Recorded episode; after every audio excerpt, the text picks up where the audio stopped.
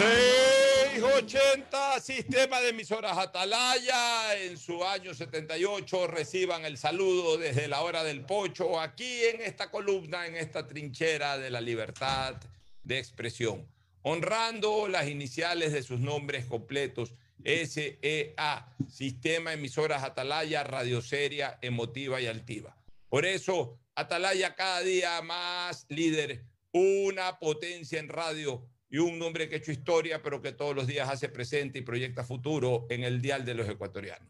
Este es su programa matinal, La Hora del Pocho del sistema de emisoras Atalaya de este 17 de agosto del año 2022. Estamos aquí junto a ustedes para poder eh, llevar los comentarios, el análisis de las distintas situaciones que se dan en el quehacer eh, político, social, deportivo del país, junto a nuestros contertulios, eh, Fernando Edmundo Flores Marín, Ferfloma y Gustavo González Cabal, el cabalmente peligroso, a quien en pocos minutos más esperemos que ya se pueda enlazar a nuestra señal, mientras estamos también listos para eh, iniciar el programa junto a Fernando Edmundo Flores Marín Ferfloma, que en pocos segundos más también se apresta a saludar al país en un eh, día importante en donde vamos a tener que analizar algunas cosas, como por ejemplo, yo diría, punto central, sin lugar a dudas,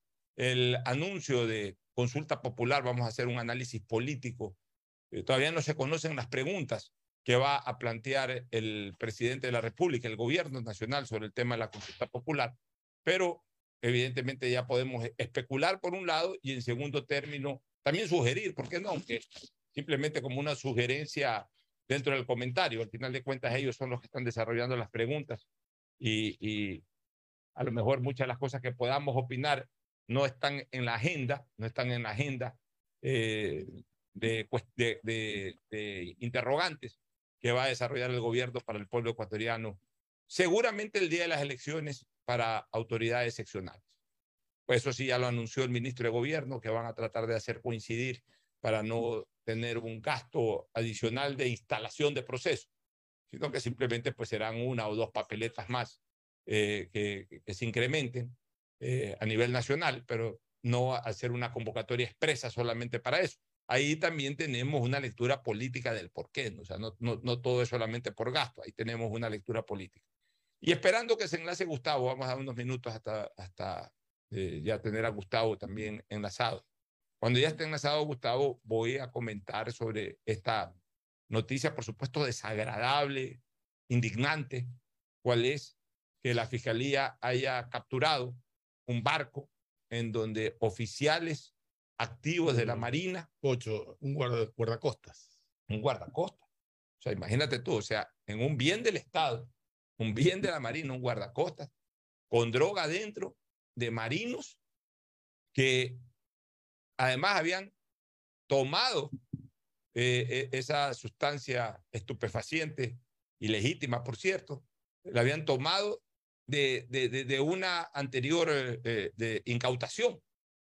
Es decir, doble delito. No solamente el portar la droga y seguramente con, con, con fines comerciales, sino incluso tomando de una incautación que la propia fuerza pública, incluso hasta posiblemente la Marina, haya hecho en un momento anterior. Lo que ahora sí, yo creo que con esta era la gota que faltaba para que el vaso quede rebasado. Ahora sí, ya tiene que tomarse decisiones sobre la quema de droga. No puede seguir dándose esto de que se incauta droga y que justamente por las eh, permisividades, la permisividad que generan eh, los procesos penales, hacen pues de que la droga esté ahí incautada, embodegada, guardada y no destruida. Siempre he dicho una cosa, en arca abierta hasta el santo peca y no son precisamente santos muchos de los integrantes de nuestra fuerza pública. Y esa arca abierta que significa tener una droga que todos sabemos el enorme valor comercial que tiene, tenerla ahí embodegada, da chance a muchas cosas. O al retorno de esa droga a sus eh, dueños originales, o a la comercialización por fuera de la misma, como desgraciadamente nos hace pensar esta situación terrible de la cual el país fue informado ayer, y que desmotiva, desmoraliza, tira, tira los ánimos al suelo. Y, llega un momento en que uno dice, ¿sabes qué? Ya aprendamos a vivir con esta situación, pongámonos a buen recaudo y no, no hablemos nada más. A mí me dan ganas ya en un momento determinado de decir, no quiero hablar más de estos temas. Pero también tengo esa fuerza interior de que tengo esta responsabilidad de hablar con el país, de, comentar. Y entonces no, no, no, se puede permitir tampoco este tipo de cosas, o por lo menos no se las puede dejar de no comentar, porque uno terminaría convirtiéndose en cómplice de, de esta situación. Es lamentable y es absolutamente indignante. Pero ya vamos a hablar de todos estos temas. Primero el saludo de Fernando Edmundo Flores Marín, Ferfloma al país. Fernando, buenos días. Eh, buenos días con todos, buenos días. Ocho, realmente, cuando uno cree que ya ha visto todo, sigue viendo cosas increíbles de creer. O sea, realmente eh, lo que sucede en este país ya no, no sé cómo, cómo se va a poder componer. Que en un guardacostas se capture a toda la tripulación por tener eh, algunos paquetes de, de droga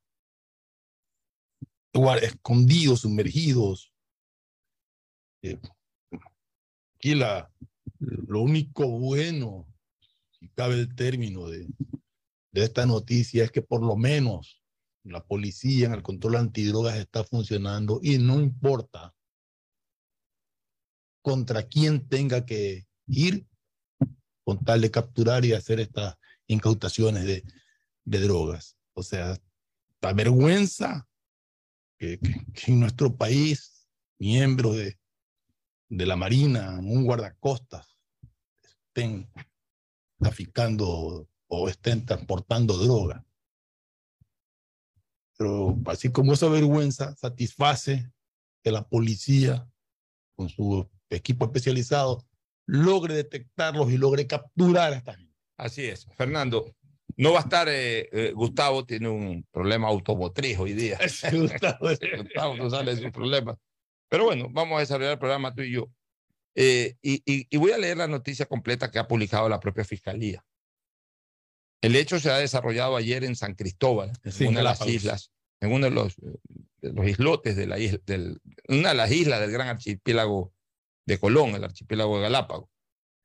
La noticia dice lo siguiente, Fiscalía procesó a ocho miembros de la Armada del Ecuador acusados de presuntamente intentar comercializar cocaína que fue escondida en una bodega de la lancha Guardacostas Islas Darwin, embarcación en la que se transportaban estas personas, que sería parte de un cargamento incautado en días anteriores en operativos ejecutados por la institución de la que forman parte. Es decir, la Marina incautó y estos sinvergüenzas, desgraciadamente miembros actuales de la Marina, cogieron esa droga, la metieron de allá en Galápagos, de decir, bueno, estamos prácticamente en alta mar comercializan, devuelven seguramente esa droga a los dueños originales, cobran por eso.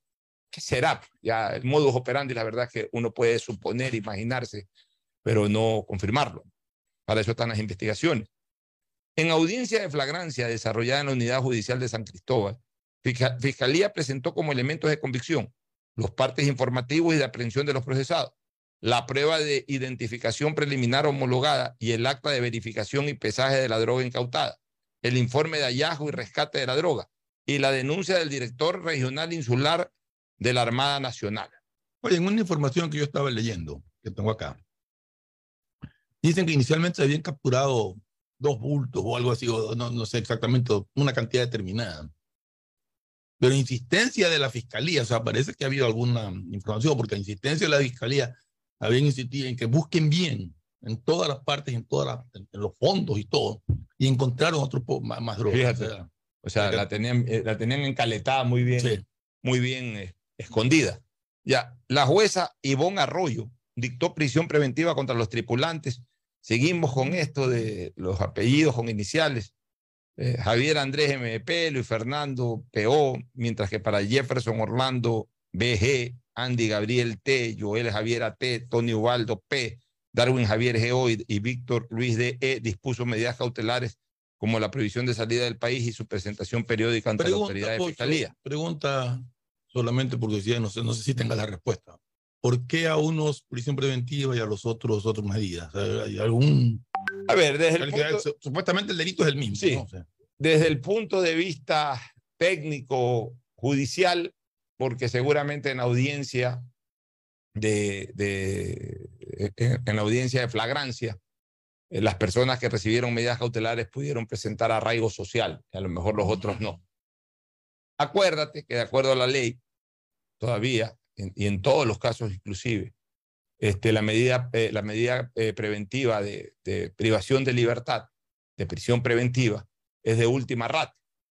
Por tal, primero tienen que imponerse las anteriores, salvo que el detenido no pueda sostener o presentar un arraigo social que garantice su presencia en el juicio. Pero realmente esto ha sido tan manoseado que al final de cuentas lo que uno sabe y lo que uno eh, definitivamente está convencido es que aquí le dan prisión preventiva al que le dan la gana y, también le dan medidas eh, eh, cautelares a los que en este caso el juez o la jueza les dé la gana de dar.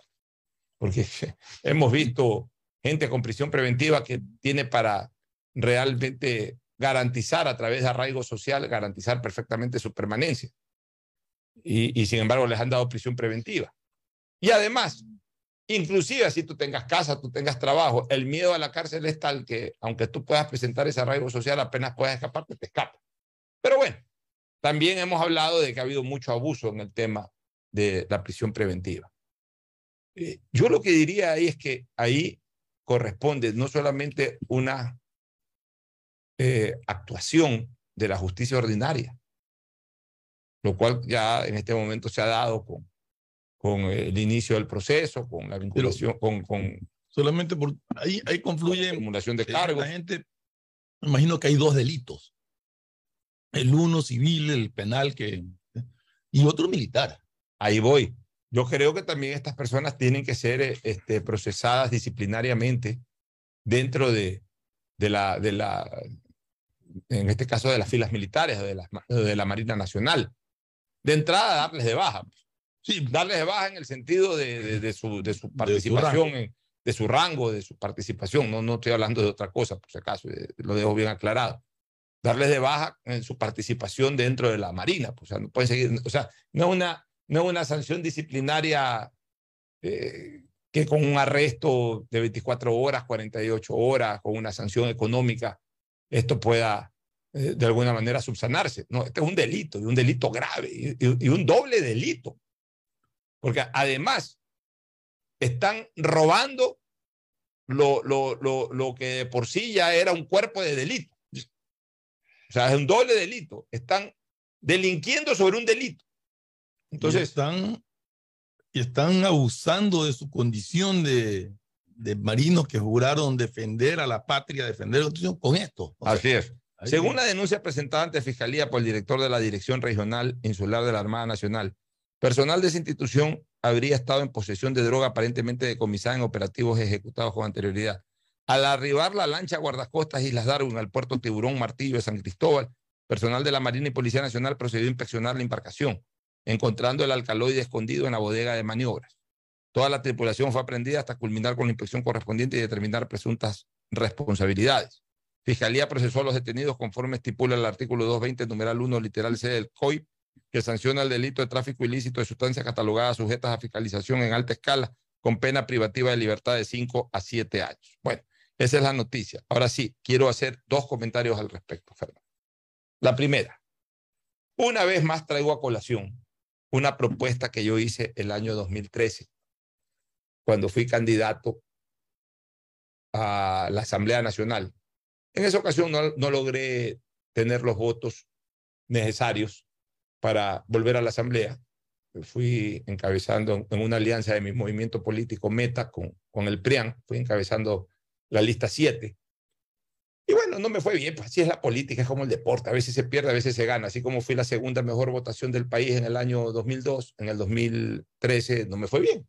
Punto. O sea, no, no tiene ni por qué amargarse ni nada.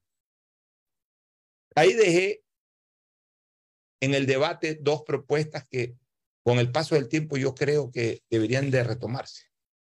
La una, incluso la planteó, si no me equivoco, el propio abogado Jaime Nebot hace un par de años atrás, cuando presentó algunas propuestas para endurecimiento de penas, 50 años para los crímenes execrables. O sea, violadores, sicarios, 50 años de cárcel. No 5, 10, 15, no, eh, gente que comercializa con la vida ajena, o en este caso violadores, tienen que tener la máxima sanción sin reducción de pena ni nada. Así que verdaderamente se quiere ayudar a, salir de este eh, terrorífico momento en el que vive el Ecuador. Y la otra propuesta que yo hice en ese momento a la ciudadanía, Fernando y amigos oyentes, es que en los eh, cuando se descubra la participación en delitos de miembros de la fuerza pública ecuatoriana, la pena que tiene que determinar el COIP sea el doble de la que comete de la pena por esa misma, por esa misma acción o por ese mismo hecho, el doble de pena si es que la infracción o el delito lo comete un ciudadano común y corriente. ¿Por qué? Porque además ahí hay una serie de situaciones agravantes que sí obligarían a aquello. Por ejemplo, traición a la patria. Por ejemplo, eh, usar eh, el beneficio que le da prepararse para una tarea en perjuicio de la colectividad cuando el Estado ha invertido en esa persona para que más bien esa tarea la desarrolle en beneficio de la colectividad. Pero aquí me, me, me, surge una pregunta, una inquietud. O sea, estos marinos pueden ser juzgados en una corte militar de la Marina por traición a la patria. La verdad, yo no, no, no, no conozco ahora cómo son las normas dentro de, del ámbito castrense. Ya ahora todos ellos son, antes acuérdate que eran ellos procesados con una justicia militar y por eso ahora ya, ahora ya todos ellos son juzgados por la justicia ordinaria. Pero, pero más allá del delito que tienen que ser juzgados por la justicia ordinaria, este, esta traición a su institución, no merece un castigo de parte de la institución. No hay un, reglamento o una norma jurídica que permita no, también castigarlo. No, porque hay una norma constitucional suprema y además universal de que nadie puede ser juzgado dos veces por la misma causa en, en el tema penal. Es que no son las mismas causas. Una causa es la civil, que es el tráfico de... No, no es, el tráfico es, no, es causa penal. Por eso, a eso me refería, perdón, causa penal del tráfico de estupefacientes y otra es la causa es la traición a la patria. No tiene nada que ver con lo que hayan hecho. Puede haber cualquier otra cosa, cualquier otra causa de traición a la patria. Es que bueno, es que... Entonces, para mí no sería el mismo delito es que al, verlo. Ya, es que el Código Orgánico Integral Penal también estipula cuáles son, cuáles son las acciones que generan el delito de traición a la patria. O sea, nosotros lo decimos más de una manera eh, de una manera generalizada, pero no tan específica, esto es traición a la patria, porque sí es una traición a la institución. Claro, es una traición más a la, y es de hecho también una traición a la patria, pero, pero, pero el, el, COIP ya, el delito per se, como de traición a la patria, especifica realmente cuáles son las acciones que conllevan a ese delito de traición a la patria.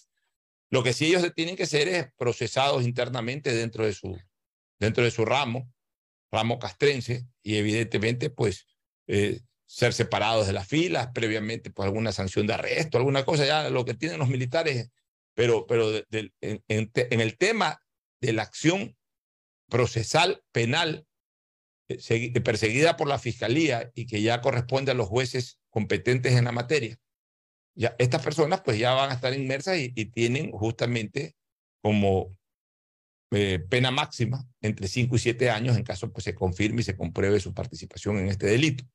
Pero vuelvo a repetir, en algún momento yo hice la propuesta, Fernando, de que cuando miembros de la fuerza pública en el ejercicio de su cargo cometen delitos eh, de esta naturaleza, la pena tiene que ser el doble. Por ejemplo, un militar en servicio activo.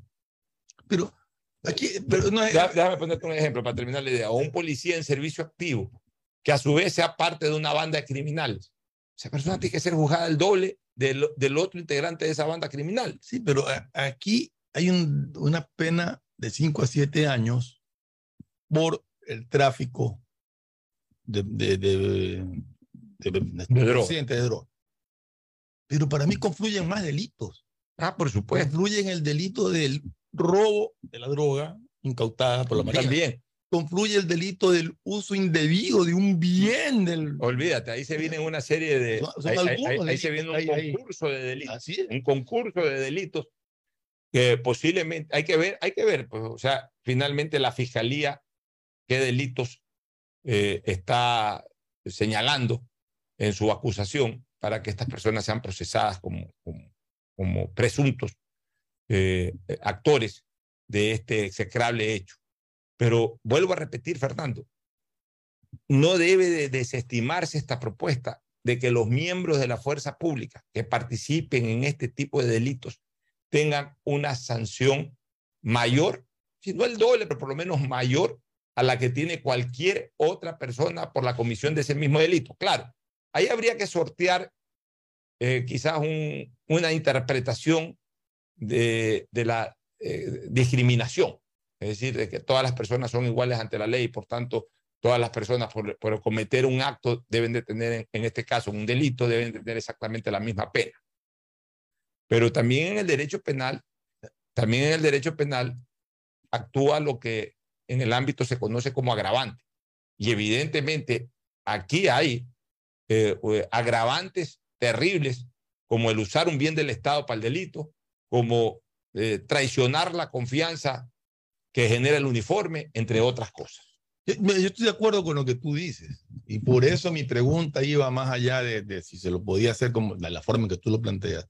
Mi pregunta iba más allá si podían ser castigados también militarmente. Es decir, si la corte, una corte militar lo sanciona a siete años de cárcel por traición, ¿no? Por esto. Y aparte de eso, tendrán que cumplir su condena de siete años de prisión por el delito penal que cometieron. Bueno, ya, ya, ya te digo, ya en este momento absorbe la competencia. No, yo sé, pues, por, juzgamiento, digo, por- la- por eso era mi pregunta. no, no, no, podrían, no podrían tener dos procesos penales por la. por Porque la son distintas causas, como yo te digo. Para mí son distintas causas. Pero tiene que por eso, no, porque en este Tienen caso. relación, pero son distintas. Sí, pero el fiscal es el que tiene. eh, Ojo, cuidado, el fiscal pone solamente una causa. O sea, el fiscal puede poner ahí en su. eh, Puede.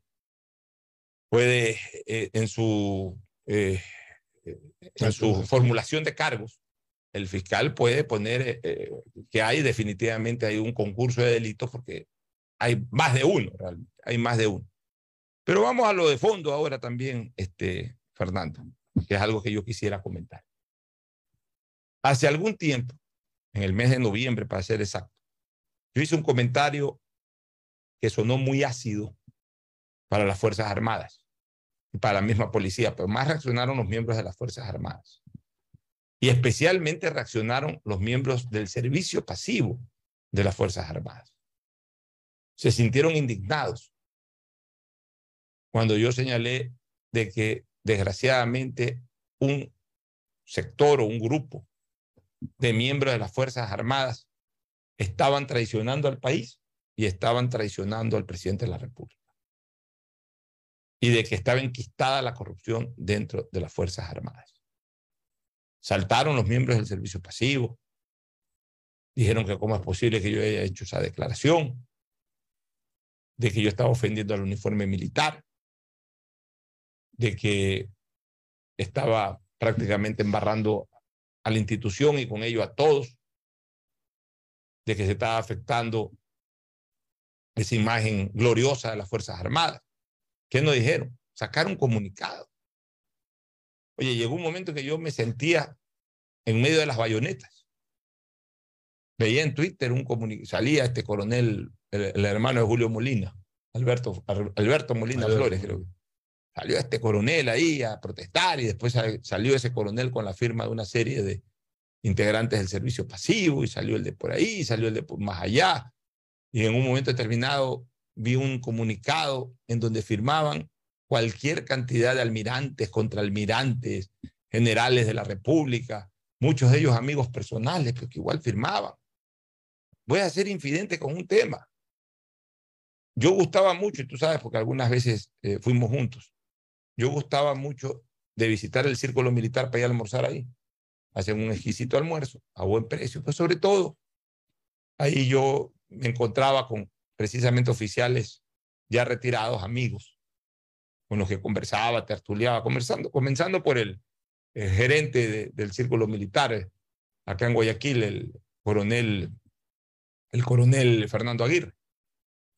Y además me encontraba siempre con, con, oficiales, almirantes, eh, contraalmirantes, coroneles, muchos coroneles, y conversaba con ellos, analizaba la temática política del momento, la situación ya de inseguridad del país, todo eso me gustaba ir por lo menos una o dos veces al mes para escuchar.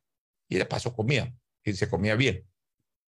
A raíz de ese comentario mío, hasta me prohibieron la entrada, o sea, ya no fui nunca más, pero, pero recibí la información de que yo ya estaba prohibido de entrar al círculo militar, porque yo había ofendido a las Fuerzas Armadas. Bien, no volví a ir, ni volveré a ir. No dejo de ser amigo de, de, muchísimos de los oficiales, los sigo respetando, siguen siendo mis amigos, Galo Moncayo, Elico Pinto, el almirante Donoso, con quien ayer intercambiamos algunas opiniones, muchísimos militares de Guayaquil, de Quito y de otros lados del país, el, el coronel Crespo, me imagino, no lo he visto hace tiempo, yo le tengo un enorme cariño al general Domínguez. En fin, soy muy amigo de muchísimos oficiales en servicio pasivo, el, el general Ortega, que eh, encabezó, que comandó las tropas ecuatorianas en el CENEPA, el ejército ecuatoriano, el propio general Moncayo, con quien más hay una relación es política que, personal, pero igual somos amigos con el general Paco Moncayo. O sea, me llevo bien con los militares, pero, pero llegaron a ese extremo de prohibirme la entrada al círculo militar. No hay ningún problema, no fui nunca más al círculo militar. Pero el tiempo, desgraciadamente, me da la razón. Ahí está esto. O sea, yo no era el equivocado. Más bien, los equivocados, con todo respeto, son los miembros del servicio pasivo de las Fuerzas Armadas, que son muy pasivos para este tipo de cosas. Que son muy pasivos los miembros del servicio pasivo, es decir, los que ya se retiraron pues, son parte del servicio pasivo, pero son muy pasivos en el sentido de que ven eso y claro, cuando alguien, cuando alguien reclama, cuando alguien ponen una voz alerta, ellos piensan que estamos ofendiendo a la institución, pero en cambio se dan este tipo de cosas en donde verdaderamente manchan a la institución y no se ve una reacción de los miembros del servicio pasivo, que son los que verdaderamente le han dado la gloria al Ecuador desde el punto de vista militar. Pues buena parte del servicio pasivo de hoy fue eh, el, el servicio activo que enfrentó a Perú en el CENEPA. Ellos son los que verdaderamente le dieron gloria o refrendaron la gloria de las Fuerzas Armadas en la década de los 90. Ellos deberían de ser los primeros custodios de este tipo de cosas. Ya debería de haber en este momento una reunión y un pronunciamiento de, brillantes almirantes, contraalmirantes del servicio pasivo de la Marina Nacional, no solamente protestando por esta situación, sino convocando a una reunión, por ejemplo, al alto mando de la Marina, a ver qué, qué está pasando en la Marina. Usted esto no puede quedar simplemente como una noticia eh, eh, eh, penal, como una noticia de las tantas que difunde la Fiscalía de la Nación, porque esto es gravísimo.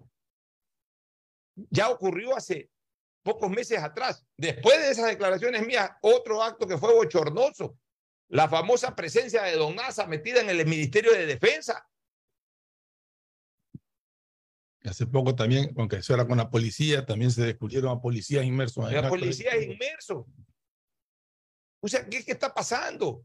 No es que un, mientras tanto, en cambio, uno no los ve en la calle con la actuación y con la actividad que uno esperaría que ellos hagan para garantizarnos la seguridad. Mientras tanto, uno en las calles dice, ¿dónde hay un militar por ahí? Estamos en estado de excepción. Sí, están en las batidas. ¿Dónde hay un militar en las calles o un policía en las calles fuera de las batidas. Entonces, esto, esto de aquí no puede seguir así. O sea, no podemos estarnos haciendo autogoles.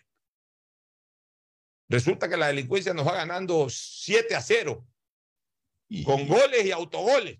no podemos seguir así. Y aquí viene una relación con algo que lo hablábamos, creo que la semana pasada que te lo decía, Pocho, de que nunca tenemos noticias de qué se hace con la droga incautada. Ahora sabemos lo que se está haciendo con la droga incautada. Sí, o sea, la, la, primera noticia que sale sobre droga incautada, o sea, ya sobre el cuerpo del delito, que es la droga incautada, o sea, todavía, todavía los ecuatorianos no ven una quema de la droga incautada, pero ya ahorita ya se ha conocido de que los propios marinos, no los propios marinos, estos ocho sinvergüenza, que no son todas las no es toda la marina tampoco. Eso, eso, lo dejamos bien Ya, pero hay grupillos, pues, o sea, hay este grupillo, pero a lo mejor no es el único grupillo. Esto no sabemos, sí. Ya, pero ya este grupillo ya fue, sacó de una bodega y ya estaban llevándose a alta mar la droga para seguramente devolverla a sus dueños originales o qué sé yo, para cualquier cosa. Entonces, señores, el asunto es de que no vemos tampoco reacción al interior de las Fuerzas Armadas ecuatorianas sobre las situaciones que se están dando en torno a su propio personal. Se está dejando hacer, pasan estas cosas y no hay sanciones, no hay unas disculpas públicas, porque yo, en mi sensibilidad, no, yo, yo no le tengo miedo a nadie, señores. O sea, ya si algún día me toca morir por cualquier cosa o irme preso por cualquier cosa o cualquier cosa, ya, ya, ¿sabes qué? Yo, yo espero, ojalá pronto a retirarme de esto ya para no correr riesgo. Porque mientras estoy en esto, sé que estoy con riesgo, porque paso riesgo. Pero en cambio yo para, digamos que no quede una herida abierta en mi relación con, con la fuerza pública y especialmente con las Fuerzas Armadas, en aquel mes de noviembre en que hice ese comentario, al día siguiente saqué una aclaración, dejé claro sin retractarme, de, eso sí enfatizando de que desgraciadamente se conoce gente inmersa, corrupta al interior de la fuerza pública. Sin embargo, dejo en claro que el asunto no era contra, que nunca fue contra las instituciones, dejé en claro que nunca fue contra las instituciones. Yo hice una especie de aclaración y hasta cierto punto, no rectificación, pero sí aclaración, dejar súper clara cuál fue mi posición para que no se preste para malos entendidos. Ya, pero yo no veo que pasan estas cosas dentro de la fuerza pública, Fuerzas Armadas o Policía Nacional, y el día siguiente, en primer lugar, que salga, que salga, no sé, pues, ¿quién podría ser? El jefe, el jefe eh, del, del cuartel correspondiente, el jefe de zona, el comandante general de la Marina o del Ejército dependiendo de en qué ramo se produzca esto, primero pedirle disculpas públicas al país. Segundo, a garantizar de que, de que se va a hacer una contrainteligencia. ¿Te acuerdas que yo, yo siempre uso esa palabra, contrainteligencia? Siempre hemos pedido que entre las asesorías que den los israelitas y que las van a dar algún día, esté esto de la contrainteligencia. Por esto. Pues. O sea, también se necesita que las Fuerzas Armadas den un pronunciamiento oficial castrense sobre este tipo de cosas. Primero, pidiéndole disculpas al país. Y segundo, garantizando una investigación y al mismo tiempo, más allá de la investigación sobre un hecho puntual, una investigación sobre el real estado interno de las Fuerzas Armadas y de la Policía Nacional. O sea, no puede ocurrir lo que está sucediendo en este país, que se metan a los cuarteles policiales y roben los rastrillos, llevándose las armas, por Dios. O sea, no somos pendejos. No somos pendejos, vuelvo a decir esta palabra con las disculpas que me merecen todas las personas a las que no les cuadre bien o no les suene bien esta palabra, pero, pero es que no encuentro otra para enfatizar de que no somos los ecuatorianos tan estúpidos de pensar de que se metieron a un cuartel a robarse las armas en un operativo en donde no haya ningún tipo de vínculo de los custodios con los que robaron. O sea, eso es inconcebible. Eso es como que exactamente se meta, se meta una culebra a un nido de, águilas con, con los águilas en el nido y sus huevos y la culebra se mete al nido en vista, a vista y presencia del águila, que lo que más tiene es vista, y se le lleve los huevos. O sea, eso en la naturaleza, que no es otra cosa que el sentido común, no ocurre. Acá, evidentemente, el sentido común no, genera explicación para eso, que no sea ya el pensar mal. Entonces, señores, ¿ya hasta cuándo? O sea, ahora también de frente, miembros de nuestra fuerza pública están involucrados en el delito. ¿en quién se puede confiar en este país? No dejo tampoco de hacer una felicitación como sí lo hizo Fernando Flores, tanto a los elementos de la Marina de buen valor que también han participado en esto. Lo que demuestra que no todos están comprometidos, No. como, como, como es lógico y como sabemos. La además, mayoría no está y comprometida. la mayoría. que así es. Pero resaltar la labor de, ese, de, de- de esos miembros de la Marina que eh, observaron y que ayudaron en las investigaciones y a las aprehensiones correspondientes. A la policía que enfrentó la situación, a la propia fiscalía que no se amilanó a pesar del tema y fue para adelante. Y también felicitaciones, ojalá eh, tengamos que felicitar alguna vez a los jueces que manejen este tema y que impartan justicia como deba de impartirse. Pero esto no debe de seguirse permitiendo.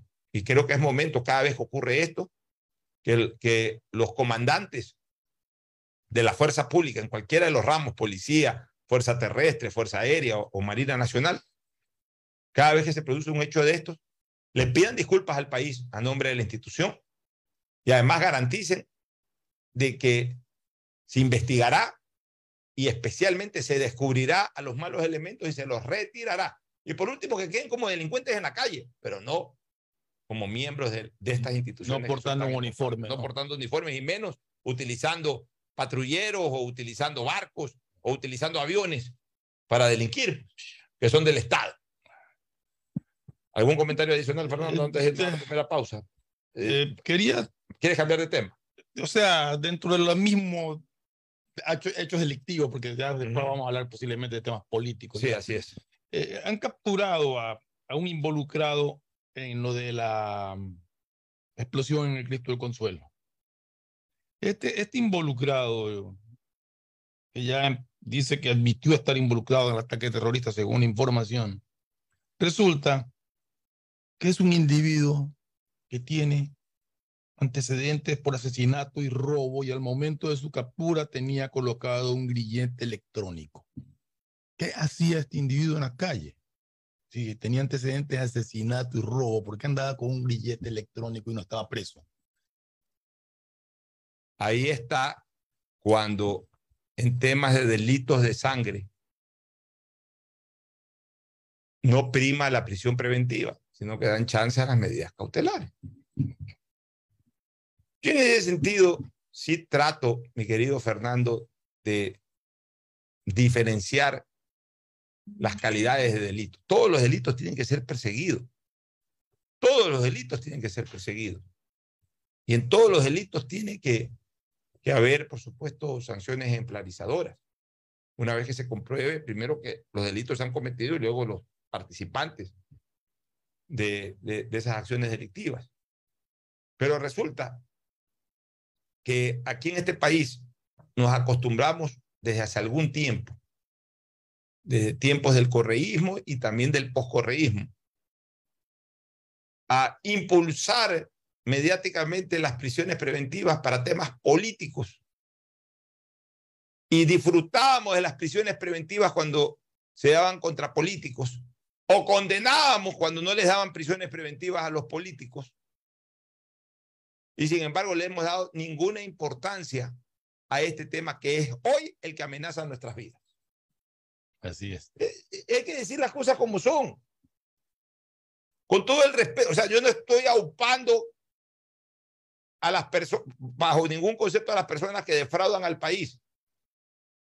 Pero si yo tengo que elegir entre una persona que está siendo procesada por un delito de cohecho o de, o de defraudación al país, si tengo que escoger quién, a quién quiero que se aísle preventivamente de la sociedad, al delincuente de sangre, pues. Claro, al que mata. Al que mata, al que, al que es un peligro para la sociedad, pues.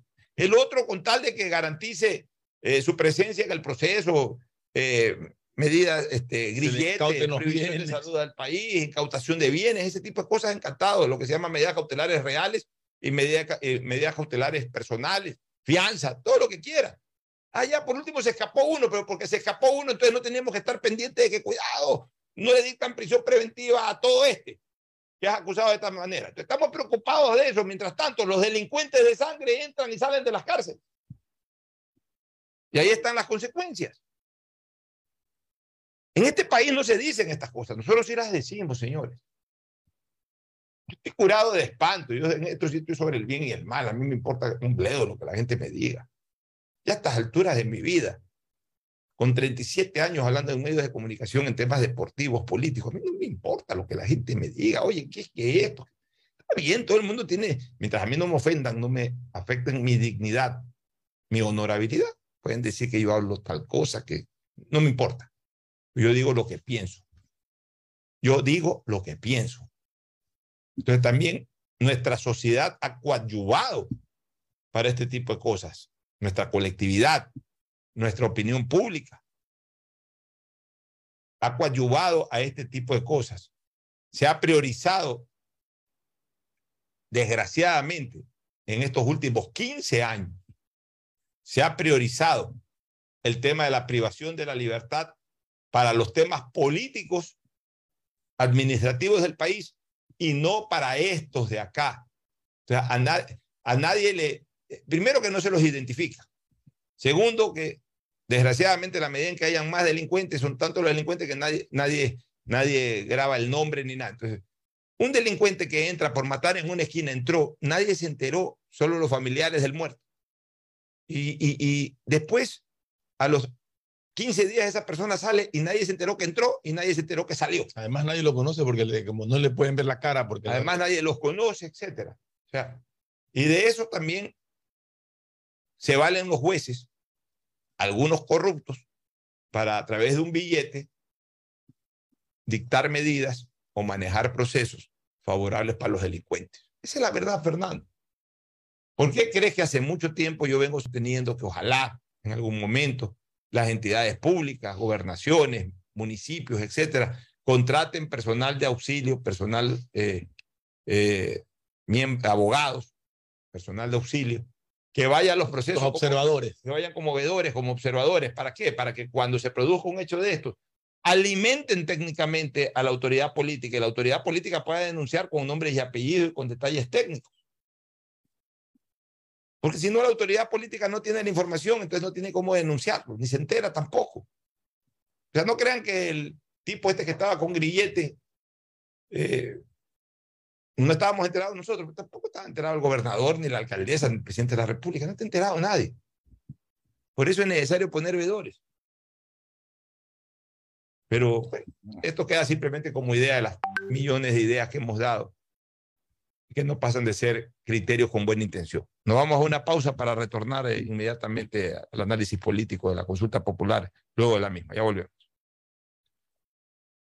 El siguiente es un espacio publicitario apto para todo público. 593.es Asunéis dentro y fuera de la cancha con Bet593.es. Diviértete y gana con pronósticos en tenis y miles de eventos deportivos. Bet593.es, sponsor oficial de la Federación Ecuatoriana de Tenis, con el respaldo de Lotería Nacional. Aplican condiciones y restricciones. Bet593.es. Lo viven ellos, lo juegas tú. ¿Cómo medimos el progreso de un país? Podemos empezar midiendo los kilómetros que junto a Electrocables hemos recorrido, en los que hemos construido grandes logros que hoy nos acompañan, iluminando los caminos del desarrollo, dando calidad y seguridad a la energía, que ha llevado a Electrocables a obtener las certificaciones más exigentes. Arrancamos con una convicción y un compromiso y hoy Electrocables cumple orgullosamente 40 años haciendo las cosas bien. Pedagogía, diseño, medicina, arquitectura, comercio, turismo, nutrición, literatura, computación, psicología, trabajo social, electricidad, agronomía, animación digital. La verdad es que tenemos tantas carreras que ofrecerte que no nos alcanzan en esta cuña. Ven a la Feria de Estudios de la UCSG y descúbrelas todas. Te esperamos este 5 de agosto, de 8 a 17 horas, en la avenida Carlos Julio Arosemena, kilómetro 1 y medio. Tenemos muchas sorpresas y beneficios para ti. Universidad Católica de Santiago de Guayaquil. Nuevas historias, nuevos líderes. Amor, ¿no crees que necesito comprar Vigen? Deja ver. Creo que no. No veo ninguna cana. Espera, mira, mira, acá hay una, mira, toma la lupa. Todos van a querer participar en la promo futbolera Vigen. Presenta una caja vacía de Vigen Men para cabello, para barba y bigote en Western Union a nivel nacional. Reclama tu raspadita y gana camisetas, gorras, destapadores y además participas en el sorteo de 2 TV Smart. Todas las raspaditas están premiadas. Más info en arroba Vigen Ecuador. También participa Vigen Polvo. Solo en Claro tus paquetes prepago te dan el doble de gigas en la noche, como el paquete prepago de 4 dólares que te da 2 gigas más 2 gigas para la noche por 10 días. Actívalo en mi Claro o en tu punto Claro favorito y conéctate con el prepago que te da más gigas, más velocidad y más cobertura.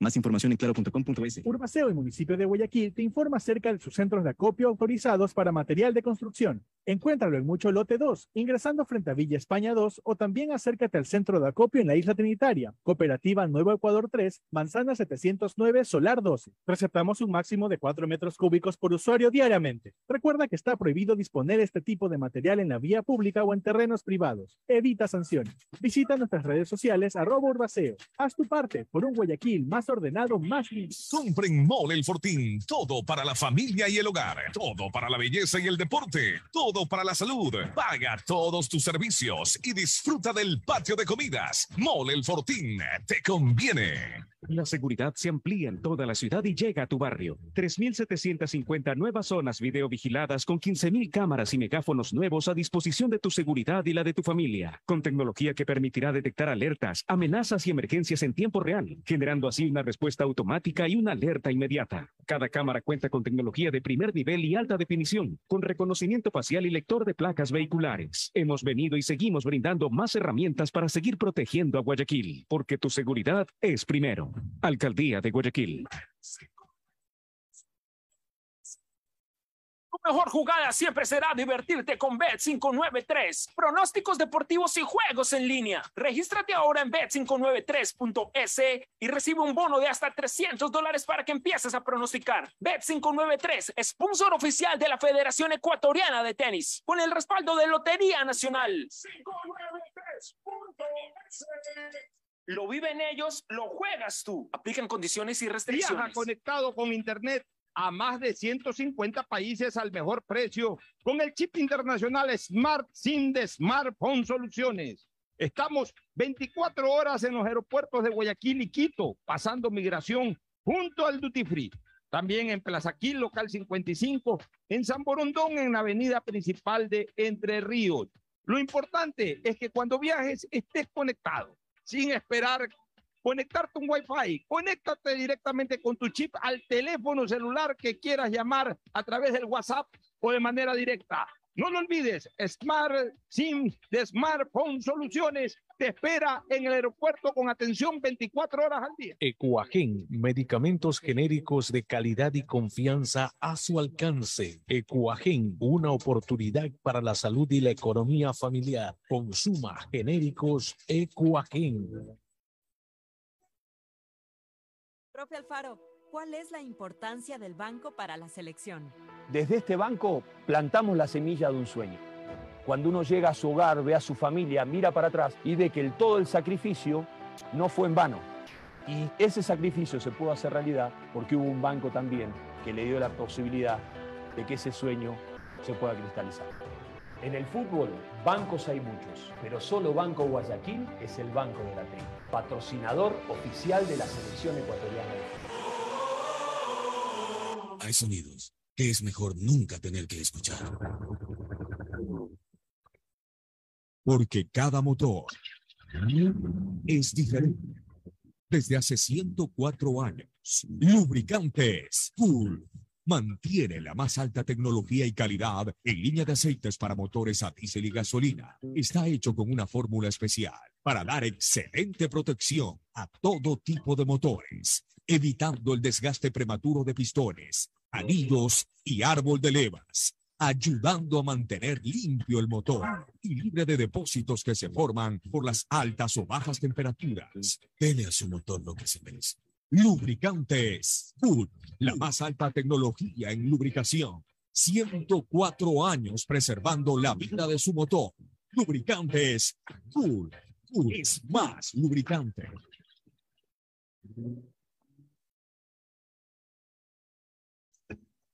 Fin del espacio publicitario. Usted está escuchando un programa de opinión, categoría O, apto para todo público.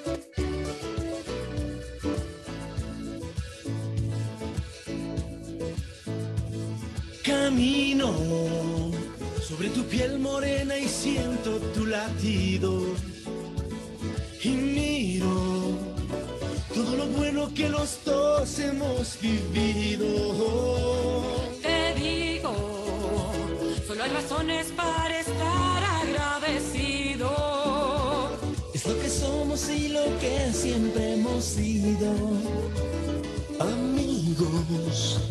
Porque ganamos cuando mucho hemos perdido. Somos lo mismo, porque peleamos contra el mismo enemigo. Yo sigo hasta el final y tú siempre estás conmigo. Hemos caído, pero no nos han vencido. Ecuatoriano, sí señor, y tú eres mi Ecuador. Ecuador, ecuatoriano, con un solo corazón. Eres mi alma ecuatoriana, soy tu sangre, tu color. Somos dos enamorados, tú mi tierra, yo tu flor. Yo soy ecuatoriano, sí señor, y tú eres mi Ecuador. Ecuador, ecuatoriano, ecuatoriano, porque soy el Ecuador. Ecuador, ecuatoriano, tú mi vida, yo. Yo soy ecuatoriano.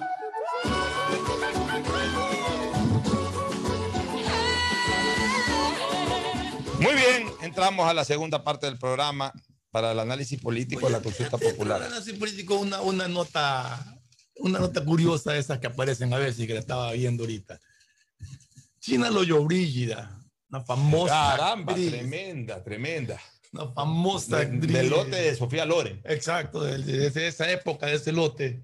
Una de las más grandes actrices que ha, producido- que ha dado Italia. A sus 95 años, hace un mes cumplió 95 años y ha decidido entrar a la política y presentar, y lanzar su candidatura a senadora de Italia para unas elecciones que hay el 25 de septiembre. Imagínate, a los 95 Mira, tú a los años. 95 años. Pero ya a los 95 Cansada, cansada de ver, De no que, hacer nada. de de ver que nadie hace nada. Y no, y cansada ella de Y no ella hacer de no nada, hacer porque hace nada. cuánto tiempo que no hace una película. Sí, ¿no? de muy ganó un reconocida. Globo de Oro alguna Una cosa, Fernando, eh, está en su derecho, está en su derecho. Mira, yo he tenido una, sabes que yo me meto en polémicas a cada rato, porque doy mi punto de vista y, al menos en Twitter la gente contesta cualquier estupidez.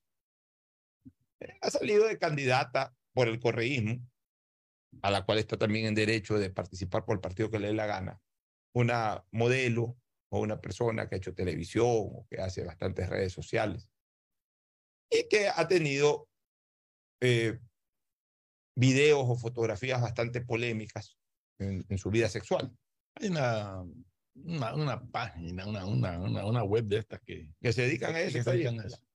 Bueno, esta, esta muchacha o esta joven eh, participa de eso, es su problema y es su vida. Ahora se ha lanzado de candidata a la alcaldía por el Simón cantón Bolívar. Simón Bolívar, eh, por, por, por el correísmo, por la revolución ciudadana.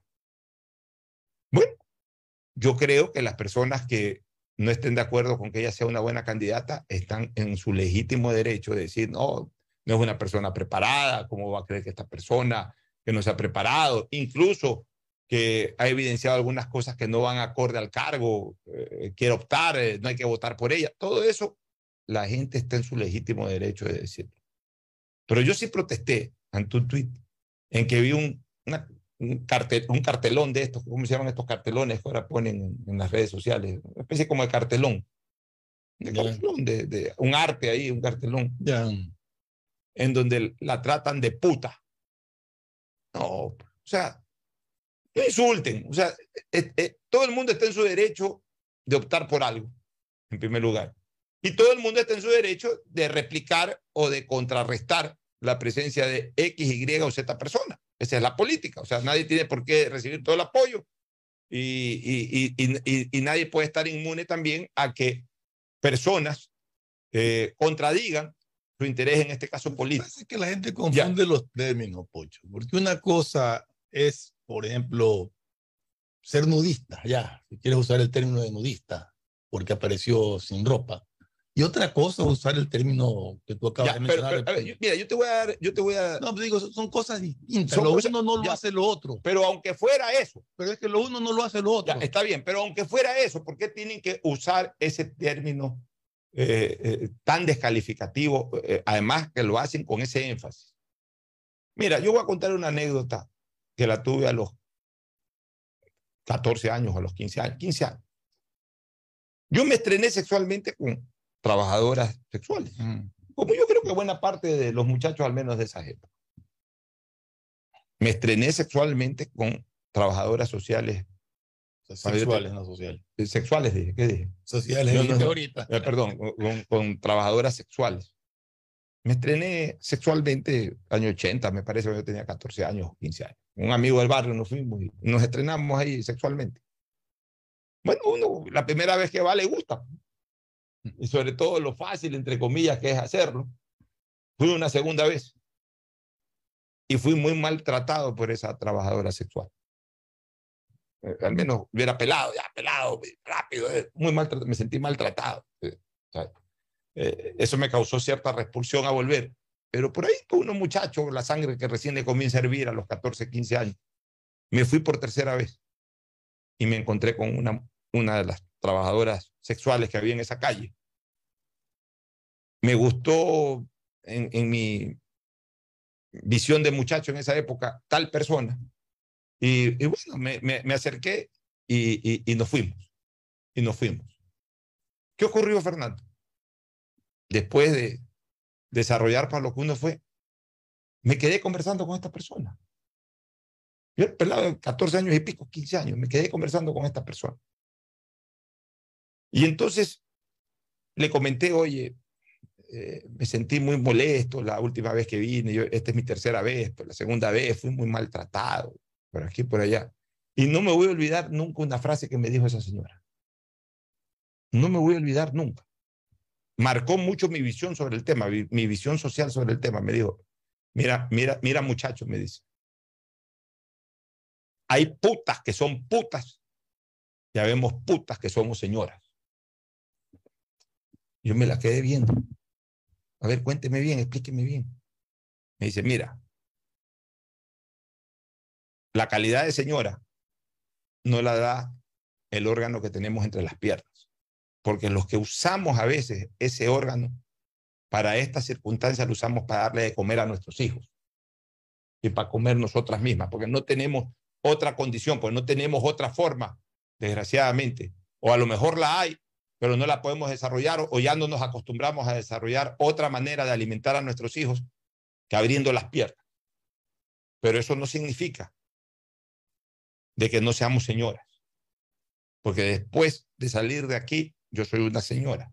Y aún dentro de esto te he demostrado que también soy una señora. Me quedó marcado eso, este Fernando. Mira que lo recuerdo hasta el día de hoy, han pasado de eso eh, año 80, 42 años de, de esa experiencia que yo tuve siendo un muchacho de 14 años y pico. Y, y lo recuerdo perfectamente. Y desde ahí yo le tengo respeto a las trabajadoras sexuales. ¿Por qué? Porque muchas de ellas, no todas, a lo mejor hay algunas que sí por bandoleras lo hacen porque les gusta, porque pueden hacer otras cosas, pero, pero hay muchas de ellas que comen de eso. Desgraciadamente así es la vida y así lo fue siempre. Es una, dicen que es una de las actividades más viejas del planeta. La más antigua, dicen. Dicen que la más antigua. Bueno, siempre fue así. Hay personas, pero que comen de eso. Entonces, no se puede maltratar a una mujer de la manera como, desgraciadamente, y volviendo al caso por el cual hice este comentario, eh, por, por el hecho, por- ah, pero la hacen las personas que detestan a, ese- a esa organización política. Entonces, eh, comentan de esa manera. O sea, no se puede depredar. Y, y sabes lo que más me molesta, Fernando, que buena parte de las que usaban esa terminología eran mujeres. O sea, sí, esa, que es así, que esa es una tal por cual. Mujeres. Ah, pero cuando uno hace un comentario de otra mujer o por otro tema, ahí sí son feministas.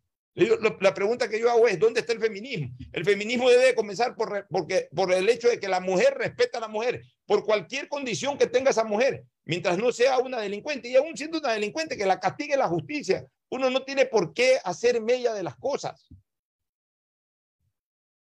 Por eso es que Jesús, que por ser Dios fue infinitamente sabio, cuando fueron esos fariseos llevando a una mujer adúltera para recibir, entre comillas, la autorización de, Jesús. Autorización en el sentido moral, porque ellos podían haberlo hecho dos cuadras antes de donde estaba Jesús, pero quisieron hacerlo caer en la trampa Jesús. Y fueron a decirle, mira, la ley de Moisés dice esto, ahí está esta mujer, la hemos descubierto en adulterio, la tenemos ahí contra el paredón, podemos tirarles piedras para cumplir, entre comillas, con la ley de Moisés. Entonces Jesús se los quedó mirando, se agachó y comenzó a marcar la tierra, a hacer círculos en la tierra. Se desesperaron estos tipos, habrá pasado cinco minutos, diez minutos y Jesús no les contestaba nada. Bueno, maestro, le decían, ya dinos algo, pues ahí está esa mujer, le comenzamos a tirarle piedras. ¿Qué hacemos? No hacemos nada. O sea, ¿ellos qué querían? Que Jesús les diga, no, no hagan nada, pobres mujeres, eh, no estamos para eso. Ah, estás desobedeciendo la ley de Moisés. Y si Jesús decía lo contrario, si tiren en piedra, ahí está, que habla de las bondades, de la misericordia y del perdón. Ahora dice que, que por cumplir la ley de Moisés hay que tirarle piedra. O sea, por cualquier lado lo querían agarrar. En su sabiduría, Jesús les dijo, se lo levantó la vista, se lo quedó mirando. ¿Ok? El que esté libre de pecado, que tire la primera piedra. Se quedaron mirando entre todos, porque en el fondo saben que también son pecadores. Y si no del pecado de- del adulterio, eh, eh, de cualquier otro pecado. Entonces, cogieron toditos y se fueron. No hubo uno que diga, ¿sabes qué? Yo le tiro la piedra porque, porque estoy libre de pecado. Estamos viviendo en el siglo XXI y aquí en el Ecuador exactamente lo mismo, sino que ya no usan piedras, sino Twitter. Pero resulta que son peores. Tenemos una sociedad peor que la farisea, porque los fariseos por lo menos tuvieron la dignidad. Cuando Jesús les dijo, el que esté libre de pecado, que tiene la primera piedra de coger y retirarse todo. Aquí tú le dices que, el que esté libre de pecado, que le tire el primer Twitter y le tiran todos el Twitter, porque todos son unos hipócritas, llenos de pecados o llenos de malas acciones de alguna u otra naturaleza, pero están a la pesca de cualquier persona para depredarla. Son unos hipócritas, más hipócritas que los fariseos. A mí esa chica ni me va ni me viene. Si se lanza candidata, que quede última, pero no se la puede insultar.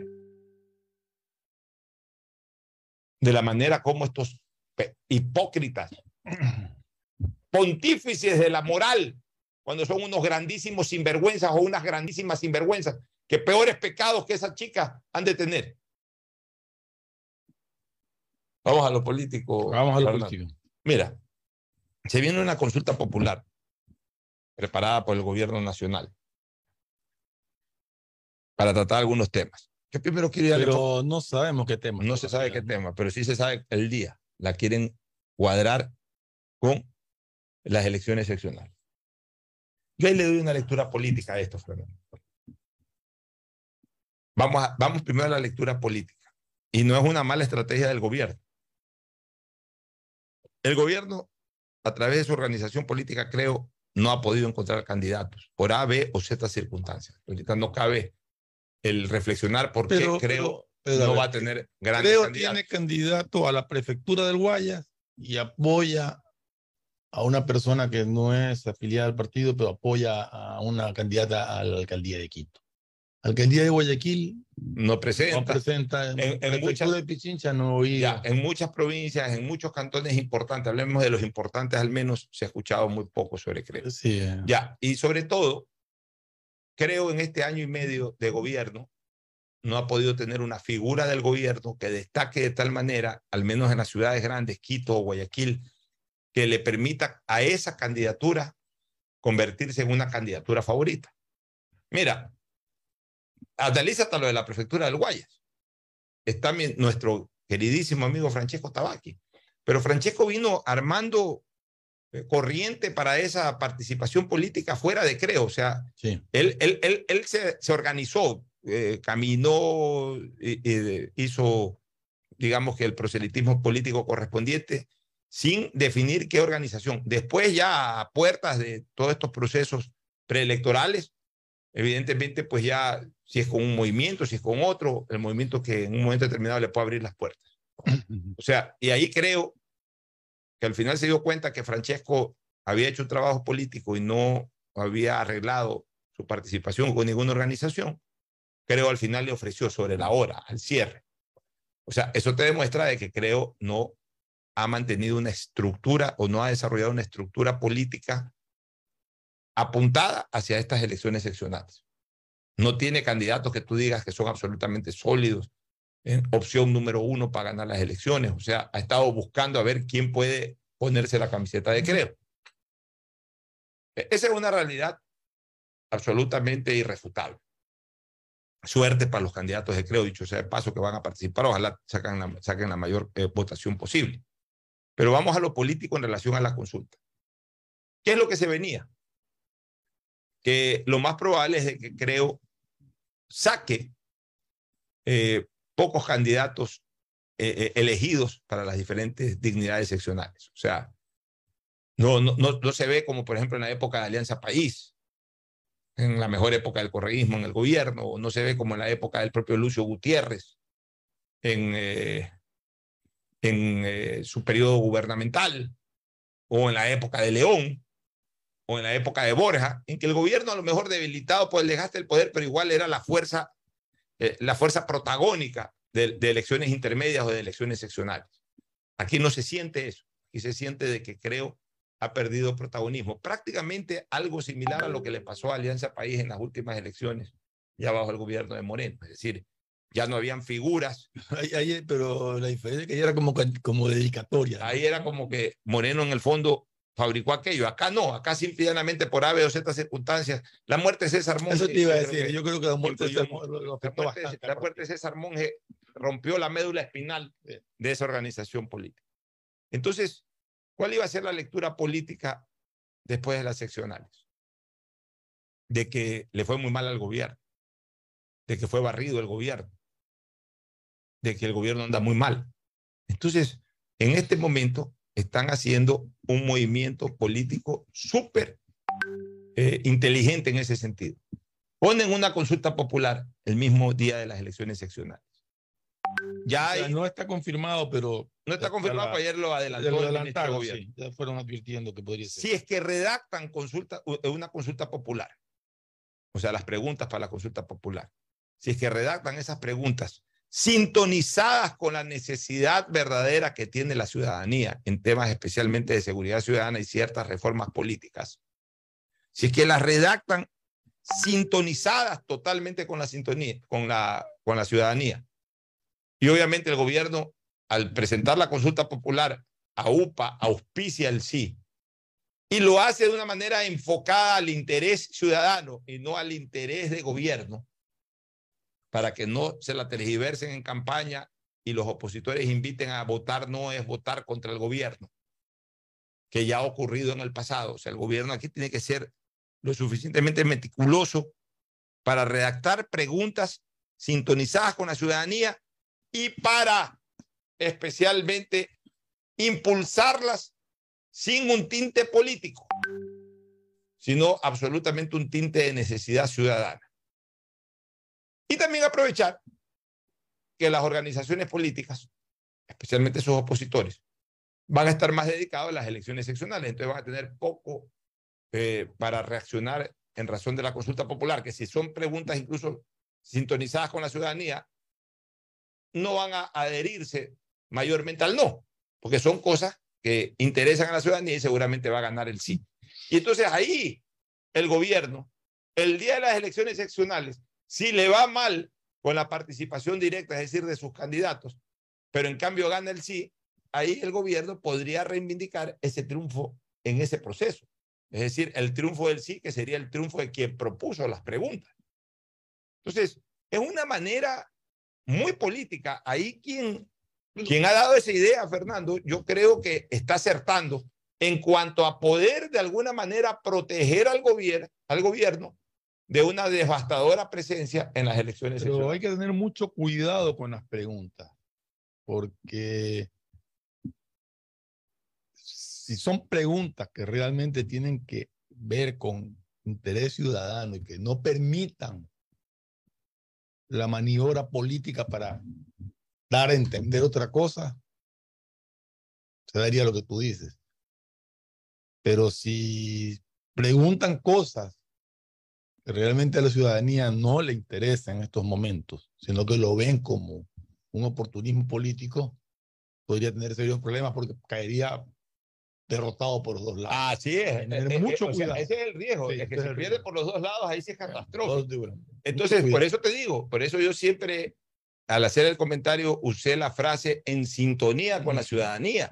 Y esa sintonía con la ciudadanía, ¿qué, qué conlleva? Enfocar básicamente preguntas hoy relacionadas con la seguridad ciudadana. Bueno, Es el tengo, del entendido que una de las ba- bases o una de las cosas más importantes que traer en la consulta popular es justamente todo aquello que rechazaron en la asamblea de la ley de, del uso de legítima defensa. Del uso legítimo de la fuerza. Que Ya, pero cuidado, cuidado, se concentran en eso, o sea, en, en los cuatro, cinco o seis artículos que, que, que rechazaron en la asamblea, se lo llevamos al pueblo y el pueblo no lo termina. rechazaron entendiendo. 20. O veinte. Ya, pero a ver, sí, Pero- no van a poner las 20. Pero el, el punto, no, o sea, me imagino que son unas dos o tres cosas que tomarán de ahí de lo más importante. Por ejemplo, no debería- Como el, el permitir el- la participación de la Fuerza Armada. Por ejemplo, la participación de Fuerzas Armadas. Ese tipo de cosas. eh, el, el- el tema en sí del uso progresivo de la fuerza. Exacto. En cuanto a que el policía pueda actuar directamente y, y- y- usar su arma. E- Eso de ahí que la gente sí está de acuerdo, eso sí. Pues si, por ejemplo, meten eso que la Asamblea rechazó del tema también de las manifestaciones sociales, No, no, lo meten ahí, no ahí, pueden, que- ahí pueden perder en, en esa consulta. Es Entonces, que no, ese no es el punto. El punto es lo otro. ya, pero es que eso, eso fue uno de los puntos que rechazaron pues, en, en- en la anterior, en el veto este de, de ese proyecto de ley.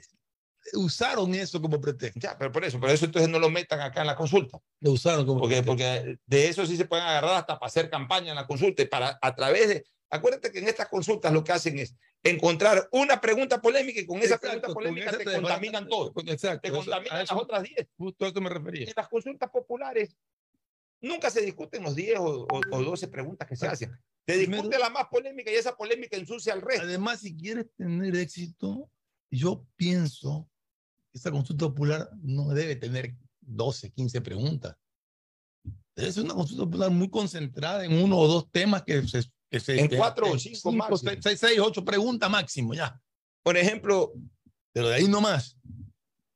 Una pregunta que, o sea, debería de Además ser- de que tiene que hacerse una campaña muy agresiva de conocimiento de las preguntas, porque la gente no las lee cuando va a no votar. las lee. Por ejemplo, una pregunta que podría ser interesante para una reforma constitucional es la bicameralidad.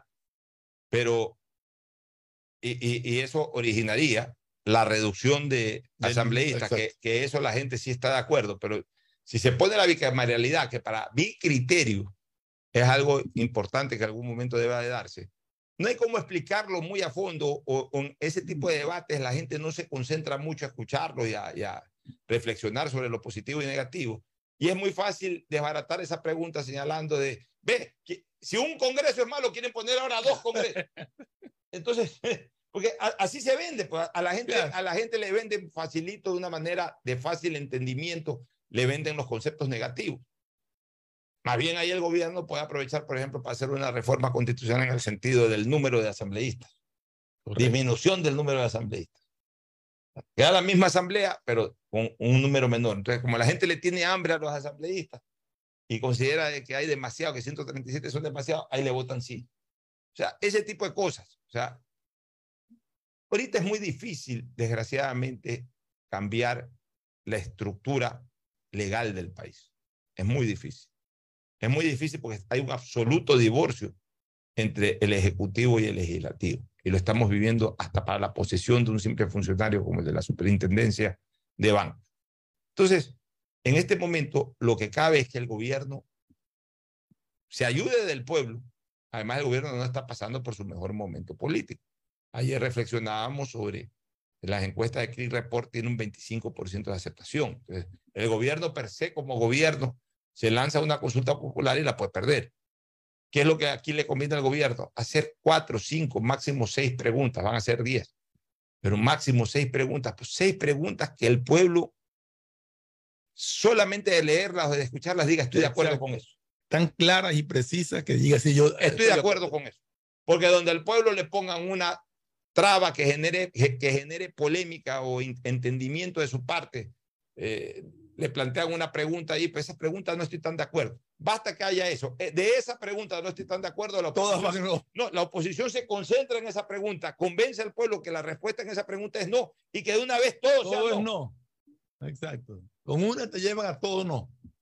Porque el gobierno debe reconocer que ahorita no tiene, su motor no tiene la suficiente fuerza para navegar solito. Por el hecho de ser gobierno presentamos. No va a ganar haciendo más. Entonces, necesita hacer preguntas muy cercanas al pensamiento popular. Que la gente le sí y, y después, y así a las necesidades populares. Y no meterse, sí auspiciar, sí liderar el tema de la consulta, pero no meterse como, como, como, como gran actor político en el tema, justamente para que incluso la consulta no se confunda con, un, eh, con una especie de juicio al gobierno, de juicio popular al gobierno, Ni de juicio ni de campaña política de los candidatos. ni de gobierno. campaña política de los candidatos de gobierno, ni de, ni de campaña política para los adversarios del gobierno. Ya, dejar que fluya solo eso. Y cuando gane el sí, ahí sí el gobierno decir, no, en este proceso electoral nosotros los que estábamos realmente interesados eran la consulta y la consulta ganó. Entonces ahí el gobierno puede salir con un tufo ganador de un proceso, de un día de elecciones en donde el panorama previo no le es nada favorable. No sé si compartes el criterio. Todavía, lo que pasa es que todavía falta para el cierre de inscripciones de las candidaturas y, y siempre puede haber sorpresas de última hora, pero, pero así como está el panorama, no veo y comparto plenamente, no hay fuerza electoral en el gobierno, en ninguna de las grandes ciudades, en los cantones importantes del país, como para decir el gobierno aquí puede ganar una alcaldía o algo, ¿no? No, no se siente esa fuerza electoral del gobierno. La Creo consulta puede la ser el consulta compensatorio. Podría ser el compensatorio, siempre y cuando, como te digo, se la maneje con absoluta claridad y, y- y pegada totalmente a las necesidades clamorosas del pueblo. Seguridad, por ejemplo. O sea, yo no creo que nadie, por mucha campaña que te hagan en contra, va a votar en contra de la seguridad o de lo que Así propone es. el gobierno en ese tema, ¿no? Así es. Bueno, nos vamos a la pausa para retornar con el segmento deportivo. Ya volvemos. Auspician este programa. Aceites y lubricantes Gulf, el aceite de mayor tecnología en el mercado. Acaricia el motor de tu vehículo para que funcione como un verdadero Fórmula 1 con aceites y lubricantes Gulf. Si te gusta el tenis, ahora llegó la oportunidad de vivir tu pasión en cualquier lugar con Bet593. Regístrate en bet593.es y recibe un bono de hasta 300 dólares. Sí, un bono de hasta 300 dólares para que pronostiques resultados cuando quieras. Bet593.es, sponsor oficial de la Federación Ecuatoriana de Tenis y tiene el respaldo de Lotería Nacional. Aplican condiciones y restricciones. Profe Alfaro, ¿quiénes se sientan en el banco de la tri? Yo quería que cada jugador que se siente en este banco sepa qué era lo que estaba representando. Teníamos que generar un sueño que fuese lo suficientemente grande para que quepan todos, que ese banco o ese sueño fuera capaz de albergar a 17 millones de personas. En el fútbol, bancos hay muchos, pero solo Banco Guayaquil es el banco de la tri, patrocinador oficial de la selección ecuatoriana. Compren Mole el Fortín. Todo para la familia y el hogar. Todo para la belleza y el deporte. Todo para la salud. Paga todos tus servicios y disfruta del patio de comidas. Mole el Fortín. Te conviene. 150 países al mejor precio con el chip internacional Smart SIM de Smartphone Soluciones. Estamos 24 horas en los aeropuertos de Guayaquil y Quito, pasando migración junto al Duty Free. También en Plaza Quil, local 55, en San Borondón, en la avenida principal de Entre Ríos. Lo importante es que cuando viajes estés conectado, sin esperar conectarte un Wi-Fi. Conéctate directamente con tu chip al teléfono celular que quieras llamar a través del WhatsApp o de manera directa. No lo olvides, Smart SIM de Smartphone Soluciones te espera en el aeropuerto con atención 24 horas al día. Amor, ¿no crees que necesito comprar Vigen? Deja ver. Creo que no. No veo ninguna cana. Espera, mira, mira, acá hay una, mira, toma la lupa. Todos van a querer participar en la promo futbolera Vigen. Presenta una caja vacía de Vigen Men para cabello, para barba y bigote en Western Union a nivel nacional. Reclama tu raspadita y gana camisetas, gorras, destapadores y además participas en el sorteo de 2 TV Smart. Todas las raspaditas están premiadas. Más info en arroba Vigen Ecuador. También participa Vigen Polvo. Solo en Claro tus paquetes prepago te dan el doble de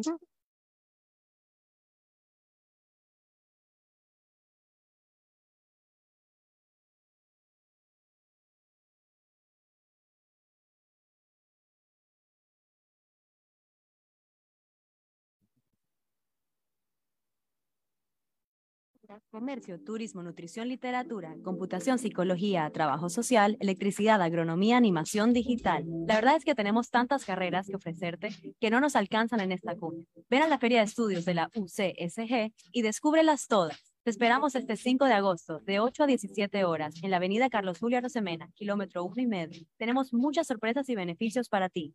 Universidad Católica de Santiago de Guayaquil. Nuevas historias, nuevos líderes. Estamos en la hora del pocho. En la hora del pocho presentamos Deportes, Deportes. Muy bien, eh, ya estamos en el segmento deportivo con Fernando del Mundo Flores Marín Ferfloma. Está libre eh, Tadeo Tinoco, está cumpliendo con, con un tema familiar, En, en la, en la provincia del Oro. Y Agustín Pilomentor Guevara Morillo, pues en cualquier momento estará llegando. Este, pero es importante analizar algunas cosas del deporte y especialmente del fútbol aquí en el Ecuador, Fernando. Por ejemplo, hoy arranca ya este cuadrangular final del, eh, de la Copa Ecuador que no se va a disputar de la forma, o sea, aquí comienza a ser ya, eh, le llaman round robin a esto, es decir, todos contra todos. Antes era por eliminación Antes directa. eliminación directa, sí. De en un solo partido. De hecho, la única Copa Ecuador que se ha jugado, que fue en el año 2019, antes de la pandemia, cuando la ganó Liga de Quito, también, También era era eliminación directa, directa. hasta el final. Ahora ya juega- en esa época fueron partidos de ida y vuelta, ahora fueron partidos a, una, a un solo partido. ahora fueron solamente a un, solo partido. Y este cuadrangular final es un cuadrangular tipo liguilla. Correcto. Es decir, de partidos de ida y vuelta con, con seis fechas, ¿no? todo cuadrangular. Claro, todo cuadrangular. Arranca, arranca este cuadrangular el día de hoy con el partido entre 9 de octubre y Muchurruna. ¿A qué hora es ese partido? Ese partido eso a las es 19 horas. En los chirismos, ¿no? En el Estadio de los Chirijos de Milagro. Luego, el día viernes se enfrentan Independiente del Valle y el Nacional. Aquí cabe la pena decir una cosa. Eh, eh, eh. Vale la pena decir una cosa. Los, de los cuatro equipos, todos están en primera división. Tres están en la divisional A y uno está en la divisional B. Pero el más, el de mayor trayectoria de todos es el de la divisional B, que es el Nacional. Está el actual campeón del fútbol ecuatoriano, está el tercer equipo con más títulos en el fútbol ecuatoriano, que es el Nacional. Está 9 de octubre, que también tiene trayectoria, también tiene trayectoria. Y está Mucho Runa, que está, está armando su, su, su, su, su- historia dentro del fútbol ecuatoriano. ¿no?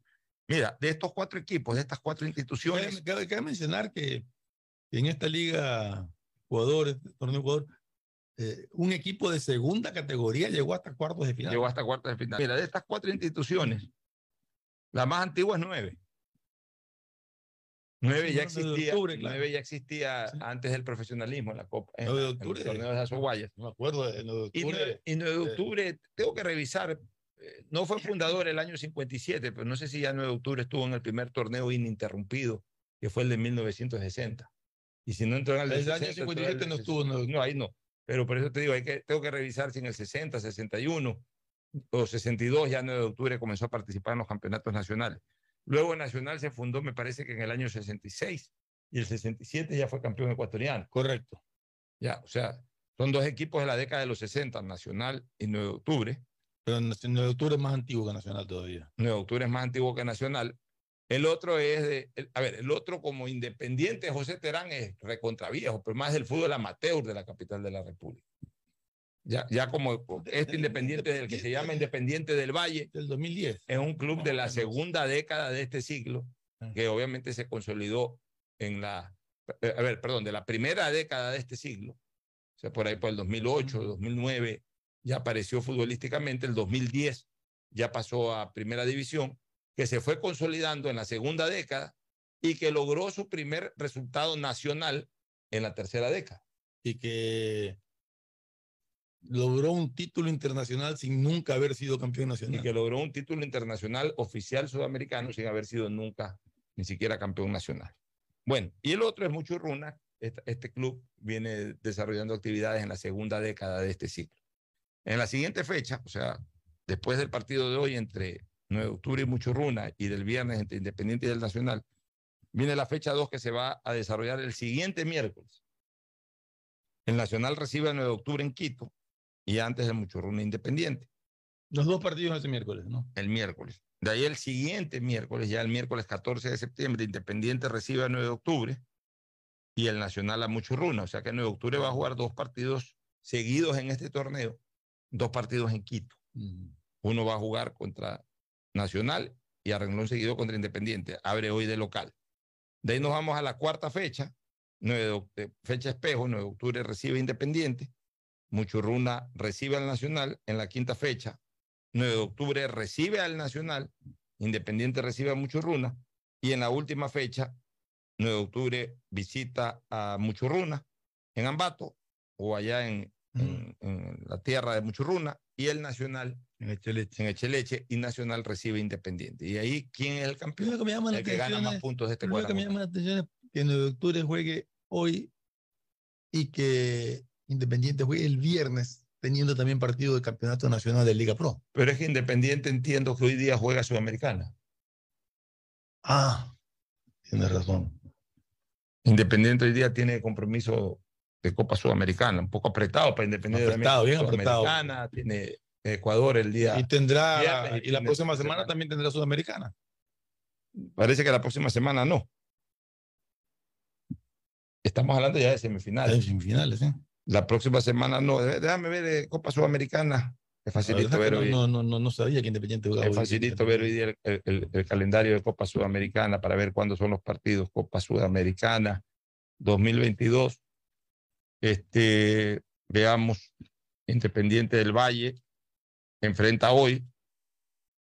A ver, no, no, no, no. Independiente eh, juega Sudamericana el miércoles 31. O sea, hoy día no tiene Sudamericana. No, no, no, no, no, eh, rectifico. Enfrenta a 31. Melgar el 31 de agosto. El 31 de agosto. Pero el 31 de agosto también te Y el segundo partido de Independiente es el 7 de septiembre, partido de vuelta en Perú contra el equipo del Melgar. Este, en torno al No, no hay 31 de agosto, fecha de Copa Ecuador. justamente por la participación de Independiente. El miércoles 24 de agosto y de ahí salta al miércoles 14 de ¿Por septiembre. qué? Porque el miércoles 7 de septiembre Independiente juega el partido de vuelta. Ahí no hay, no hay Copa. O sea que Independiente puede haber jugado hoy día. No sé, Sí, no realmente- sé no por sé qué no. se, se posterga el partido para el próximo viernes y no se lo juega como el resto de la Copa Ecuador, en que el mismo día se juegan los dos partidos. Debe haber alguna razón. En todo Sí, caso, algún motivo tiene que ver. eh, más complicado para Independiente jugar el viernes y, y tener Sí, que jugar. Y también, también, esto lo complica, pues, a- al, bueno, el Nacional, eh, Nacional. Ah, puede ser, ¿sabes por qué? Porque los equipos de la B juegan entre semana, Liga Pro, no juegan los fines de semana. Pero en la otra semana ya igual. Sí, ya la próxima ya, ya ahí las próximas semanas todos, todos se cuadran para el día, para, el- para, para los miércoles. No, a ver, pero, por ejemplo, la fecha 4 se juega sábado y domingo. La fecha 4 de Copa Ecuador es sábado y domingo. ¿Será que habrá Liga Pro? Eh, perdón, habrá fecha FIFA. Ese fin de toca, semana. toca una fecha FIFA. Toca una fecha FIFA, por eso que se juega fines de- y, y de ahí el resto de, de partidos se juegan los días miércoles. Sí, porque todavía falta una fecha FIFA antes del Mundial. Oye, un temita que ayer lo desarrollamos mucho en este fútbol, ¿no? Y este guachito Sánchez, cómo me saca de quicio, por Dios santo. Este, estábamos analizando esto de los ciclos, de los microciclos de la selección con, con los arqueros. Han, han llevado ahí a, a cuatro arqueros a trabajar. Lo han, llevado, lo han dejado fuera a Ortiz, pero lo han llevado a Galíndez, a Domínguez, a Ramírez y creo que el otro que llevaron fue Valle. a Valle. Valle se lesionó. Pero fue. Pero igual fue. No, ese muchacho, así esté medio muerto, va a aprovechar parece todo. que no fue una lesión de consideración. Sino... va a aprovechar todo espacio. Mira, yo qué es lo que creo ahí. De que el técnico de la selección va a llevar cuatro arqueros. Va a llevar a los tres eh, que vinieron formando parte de la eliminatoria y va a llevar a Ortiz, que también fue parte de la eliminatoria. Él no lo va a llevar a Valle, pero hace bien en comenzar a hacer microciclos con Valle. Ojalá haga también microciclos con, con el propio Pino. Ya Pino ya no es tan joven tampoco, pero sí con Valle. Y si por ahí va destacando algún otro arquero joven ecuatoriano, que los vaya metiendo en los microciclos. ¿Por qué? Porque esos van a ser los arqueros ya después del Mundial de la selección. Después del Mundial, pero, pero... Ya, ya los arqueros, los, los principales arqueros de la selección de, de, esta eliminatoria están bastante veteranos. Yo creo que ya Domínguez se retira, eh, eh, al menos del arco de la selección, seguramente ya no va a ser tomado en cuenta después del Mundial. Hasta el Mundial llega Domínguez. Ya Domínguez tiene, Domínguez estamos hablando de un arquero de 36, 37 años. No un arquero de Sí, 28, debe de andar, 30 años, no, no, no, un arquero de 36, 37 años. Ya veo las edades. Galíndez, eh, eh, Domínguez comenzó en el fútbol en la temporada 2007. De hecho, él fue campeón con Liga en el 2007 y es más, comenzó en el 2006, o sea que él tiene 16 años. Que haya comenzado a los 20 años, este Fernando. Ya estamos hablando de, de un arquero de 36 años. En el caso de Galíndez, Galíndez tiene 33, 34 años. Entonces, ya después de esta eliminatoria, es muy probable que ya no sea el arquero de la selección.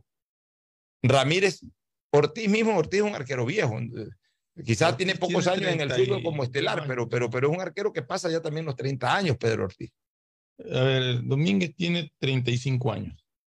Viste, no estoy mal. Galíndez debe tener 34 y Pedro Ortiz debe tener 32, 33 años. Ya, entonces, yo diría que de esos tres arqueros, de los tres veteranos, Galíndez tiene 35 años. de la misma edad de, de, de- de Domínguez. Y Ortiz, Ortiz debe tener 32, 33. por ahí debe andar. Si ya te confirmo exactamente cuántos años tiene Ortiz. Ortiz tiene 32. 32 años. Entonces, mira, Y Valle tiene 26. si ya. ¿qué es lo que yo pienso? Que después del Mundial, ya ni Domínguez ni Galíndez van a ser llamados a la selección para los futuros eventos de, nuestra, de nuestro combinado, de nuestra tri. Ni Copa América, ni próximas eliminatorias. Ahí podría todavía, dependiendo del nivel de juego que mantenga eh, Ortiz, podría seguir siendo arquero de la selección para próximos eventos. Sí, el arquero normalmente puede tapar Ya. hasta mayor edad, ¿no? ¿Y quiénes son los que tienen que incorporarse? Ramírez, que ya creo que para, para los próximos eventos de la selección postmundialista ya va, va a ser posiblemente el principal opcionado a ser el titular, o sea, eh, porque es además el más joven, no tiene sino 22, 23 23 años. años tiene. Ya. Y el, el chico Valle, que tiene 26. Y hay gente que habla o especula que por ahí se nacionaliza Burray. Pues bueno, hay que ver pues, si lo toman en cuenta Pero Burray Burray tampoco, nacionalizado. no es muy joven tampoco, ¿no? tampoco no es muy joven y sobre todo, pues si ya están formando estos arqueros y estos arqueros andan bien, a lo mejor le van a dar prioridad a los arqueros ecuatorianos. Entonces a mí me parece correcto que lo llamen a este microciclo a Valle ya para que lo vaya, para, para- para- en- lo, que está haciendo Gustavo Alfaro de llamarlo a estos microciclos a Valle es ponerlo en el radar, en su radar. Burray tiene 31 años. Mira, lo, lo está poniendo en su radar. O sea, ya lo está viendo, ya lo está conociendo, ya lo está enfocando. Para próximas, no para el Mundial. Para el Mundial Valle no tiene nada que hacer todavía. No tiene trayectoria dentro de la selección, no fue parte del proceso y está pasando por un buen momento, pero los otros también. O sea, aquí lo importante es que los arqueros de la selección están pasando por buenos momentos. Un poco ha bajado su nivel en los Domínguez. últimos tres partidos Domínguez, pero tampoco es que es un desastre, tampoco es que está banqueado, tampoco es que no tapa. No, o sea, No, de hecho estaba banqueado en el Tolima y por eso se por regresó eso se vino. para estar activo. los arqueros, los arqueros así pasa también tienen, así como los delanteros tienen una racha de dos, tres, cuatro partidos en que no hacen goles, los arqueros tienen dos, tres, cuatro partidos en que por ahí no muestran la seguridad eh, eh, características en ellos. Pero eso no quiere decir de que eso ya es para largo. Ya Domínguez se recuperará. Domínguez de ley va al mundial. Y es más, yo creo que Domínguez va a ser el arquero titular. Yo porque él- coincido contigo. porque es el arquero más experimentado. Ya, ya tapó un mundial y, y ha tapado cuatro o cinco eliminatorias con la selección. Entonces, para mí, Domínguez es el arquero con más partidos internacionales. Ese va a ser el arquero titular. Va a estar Galíndez, va a estar Ortiz. Y como ahora se aumentó un cupo, perdón, tres cupos de jugadores de lo que anteriormente se, se tenía establecido que eran 26, ahora, perdón, 23, ahora son 26. Yo con seguridad puedo afirmar, no puedo afirmar con seguridad, mejor dicho, estoy casi convencido, es la frase correcta, estoy casi convencido de que el profesor Gustavo Alfaro destinará uno de esos tres cupos adicionales en el arquero y va a llevar a los cuatro arqueros. ¿Pero para qué los va a llevar? Han sido parte del proceso, están pasando por un buen momento y en el caso de Ramírez no lo quiere dejar, sino que ya le quiere dar cancha de mundial, ya le quiere dar cancha mundialista. Para, porque a lo mejor lo ve a Ramírez como el próximo arquero a partir de la Copa del Mundo o después de la Copa del Mundo. Ya, los arqueros cuando, cuando van a, a, a, a, un evento son parte de un equipo, Fernando, más a un evento corto, un evento de tres partidos, cuatro partidos, cinco partidos. Los arqueros van al evento. O sea, los arqueros van al evento y a estar ahí por cualquier cosa, por los arqueros van al evento. El único... Tú sabes que es el único puesto en el que no te cambian. Exactamente. Salvo una lesión Ya, o una expulsión. es que eso yo le decía ayer a Guacho Sánchez en este fútbol. Yo decía, no a Guacho, sino al público, sino que seguía a Guacho malinterpretó lo que yo dije. El arquero es el único dentro del fútbol, el único jugador con un puesto dentro del fútbol que sabe que para tapar tiene que pasarle algo malo al titular. O sea que pase por un muy mal momento en ese instante, que se lesione, que lo expulsen, o sea que le pase algo mal. Es la única manera en que puede actuar. A diferencia de cualquier otro jugador en otra posición. El defensa central va y sabe que en cualquier momento el técnico tácticamente lo requiere. Necesita reforzar un poco más el centro de la saga. Así no estés jugando mal. Claro, así no estén jugando mal los dos centrales, pero necesito meter un tercer central, te meto ahí. Los volantes pues cambian a cada rato, necesito un volante que corra más por, por las laterales. Un volante necesito sacar más, cambio un defensa. Los volantes están a disposición, son los que más entran y salen de una cancha. O sea, los 10 aquí, los 10 jugadores restantes dependen de una táctica. De- del- depen- del dependen de una táctica, dependen El de, arquero de- no, el arquero fijo. de- incluso ni siquiera de una táctica, sino que eh, si necesita un delantero, eso, sabe que su, táctica técnico en ese momento necesita reforzar un poco más el ataque. Eh, inició con un hombre en punta, pone al otro en punta ahí, hace doble punta, saca un volante, o sea, todos saben que en algún momento del partido pueden entrar por, por un criterio de técnico.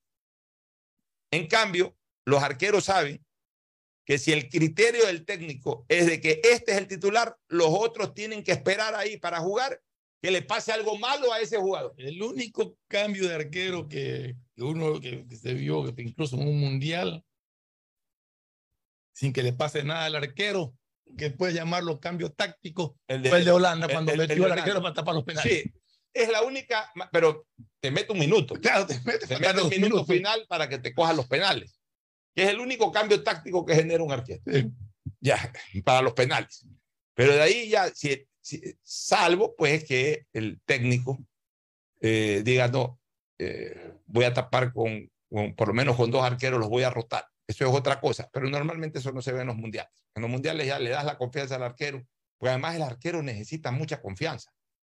Entonces, el hecho de consolidarlo como titular, el hecho de consolidarlo como titular, ya le, le, le estás otorgando esa confianza que necesita el arquero para que se sienta seguro, confiado y vaya con todo. Entonces, para cambiar a un arquero, se necesita que le pase algo malo a ese arquero.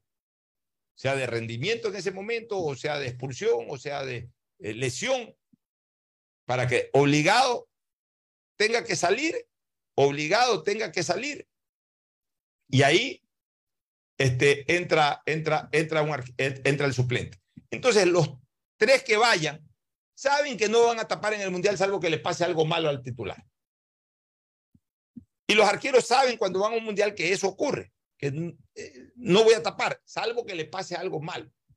Ya, entonces, guacho, yo dije eso ayer y guacho Sánchez, no, cómo vas a creer, que, acaso los arqueros tienen que estar deseando que le, yo te estoy diciendo que tienen que desear que le pase algo malo.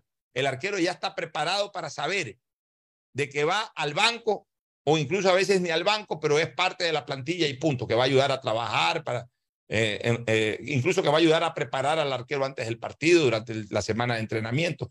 O sea, los arqueros sí tienen claro eso, que no lo tienen a veces los jugadores de línea. Los jugadores de línea dicen, no, yo sí, a mí sí me va a tocar jugar aunque sea algunos minutos en el Mundial. Los arqueros no, los arqueros ya saben que ese es el titular, los arqueros lo que van es que ahí vamos al mundial. Cualquier cosa que pase estoy listo, pero ahí vamos al mundial.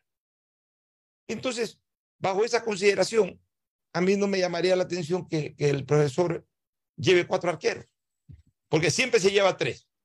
Y bueno, le da un cupo de los tres adicionales, le da un cupo adicional al cuarto arquero para tener a sus cuatro arqueros con los que ha trabajado a lo largo de toda la eliminatoria. Porque los cuatro han trabajado en la eliminatoria. Y de hecho, los cuatro taparon en la eliminatoria. Domínguez fue el que más tapó, porque Galíndez tapó también algunos partidos. Ramírez tapó un partido por ahí, me parece Ortiz también tapó un partido. partido. O sea, los cuatro que taparon la eliminatoria van a ir al Mundial. No los va a dejar este Gustavo Alfaro. Quizás, si hubiese sido una nómina de 23 jugadores como habitualmente se hacía antes, sacrificaba uno de los cuatro con el dolor de su alma. Pero ahora que le han permitido inscribir tres jugadores más, él va a llevar dos de línea y va a llevar un cuarto arquero. Eso me, me la puedo jugar, este, Fernando. Sí, a muchas personas les ha llamado la atención de que justo en este microciclo el arquero no haya incorporado a, a Ortiz y haya llevado a Valle. Yo creo que Ortiz está, trabajando, está atravesando un muy buen momento. Ortiz es un arquero que, que ha ayudado muchísimo a Melec. La gente no se da cuenta, algu- algunos hinchas no se dan cuenta de la importancia de, de, de Ortiz en este plantel de Melec. Que yo creo que como arquero, muchos lo cuestionan por, porque dicen que no tiene buen juego con los pies. El arquero lo importante es atajar. Y yo creo que Ortiz es quizás el mejor atajador, conjuntamente con Burray, del, del campeonato ecuatoriano. Bueno, nos vamos a una pausa para retornar con más análisis. Ya vuelve. El siguiente es un espacio publicitario apto para todo público.